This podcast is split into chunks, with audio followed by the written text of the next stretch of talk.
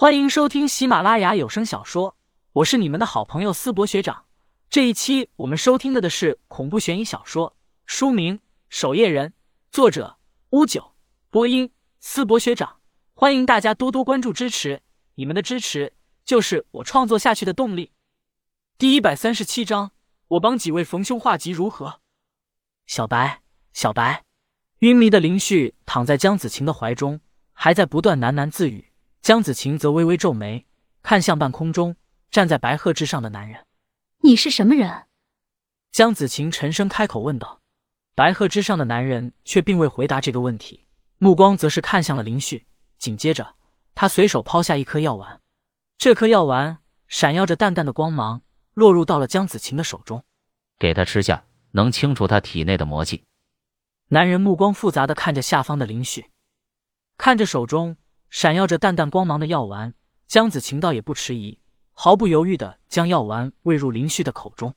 继续拖下去，林旭恐怕很快便会丢了性命。有一线生机总比没有强。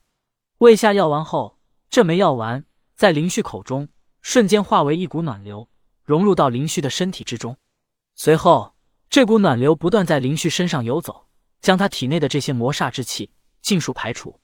看到这一幕。江子晴总算是重重的松了一口气，脸上也是浮现出了喜色。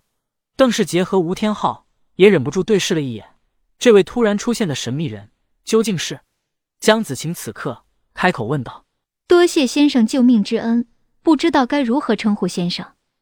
叫我白先生便是了。”白先生，江子晴、吴天昊和邓世杰都有些诧异，之前也从未听说林旭认识这样一位白先生啊。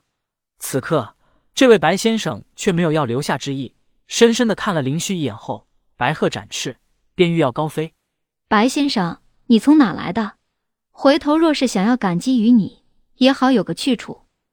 江子晴开口问道。江子晴一眼便能看出，这位白先生气度不凡，恐怕绝非常人。这次突如其来赶来送药，难道林旭和他有什么关系？只见白先生驾鹤而去，缓缓念道：“蓬安不眠雨。”来宫夜长叹，仙官吃六丁，岛屿分诸界。念完以后，便消失在了众人之前。看着逐渐离去的仙鹤，江子晴也深深皱眉，看向一旁的吴天昊和邓世杰，问道：“这位白先生，你们二人之前也没见过吗？”看着二人摇头晃脑的模样，江子晴抱着林旭，不管怎么样，林旭体内的魔煞之气总算是消除了，暂时没有了性命之忧。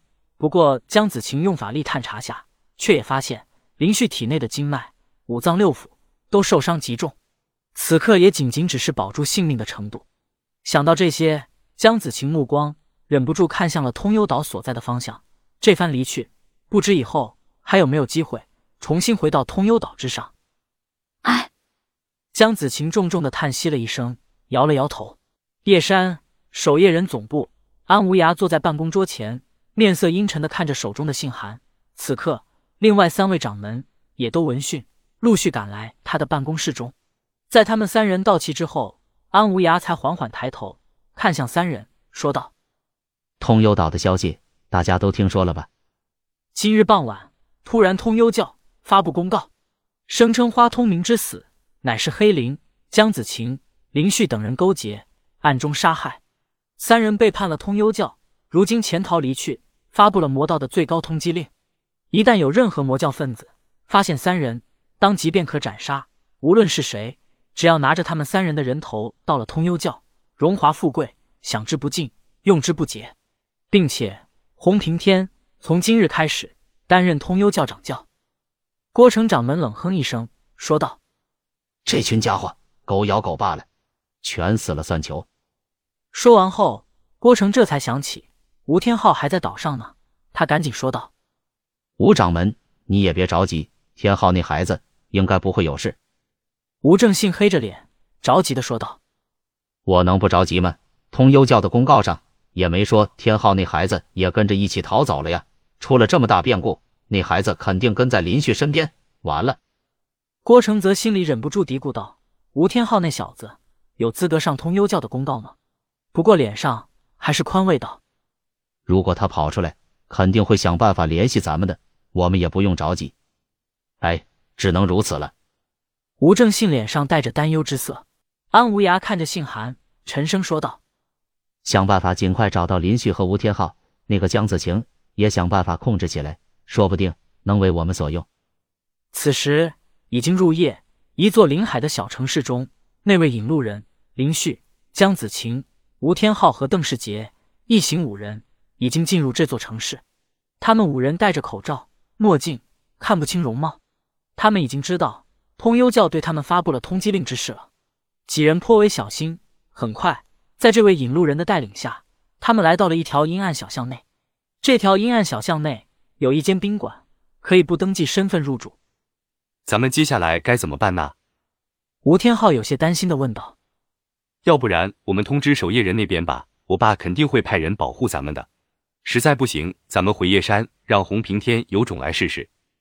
林旭听着，也不禁点了点头，这倒也是一个方法。不过，若是回去的话，安潇潇见了江子晴，自己又该怎么办呢？头疼。江子晴却是摇头起来，沉声说道：“林旭之前已经将安无涯彻底得罪，回守夜人的话，恐怕也是死路一条。”林旭听闻，微微张嘴，却也什么都未能说出。五人正走着呢，突然，黑暗的巷子中，吴天昊突然踹到一个人。什么人？众人低头一看，一旁的地上竟躺着一个老乞丐。这老乞丐仿佛睡着了一般，被踹上一脚，都未作声。几人并未多想，正准备离开，突然，老乞丐慢慢坐了起来，看着他们几人，笑呵呵的说道：“几位，你们都有大凶之兆啊！”林旭回头看了他一眼。他们几人此刻情况凶险，自己能不清楚吗？也不需要这位乞丐提醒了。更何况一个乞丐能懂啥面相？几位不妨请我吃上一顿饭，我帮几位逢凶化吉，如何？乞丐笑着摸了摸肚子，说道：“我快有一天没吃饭了，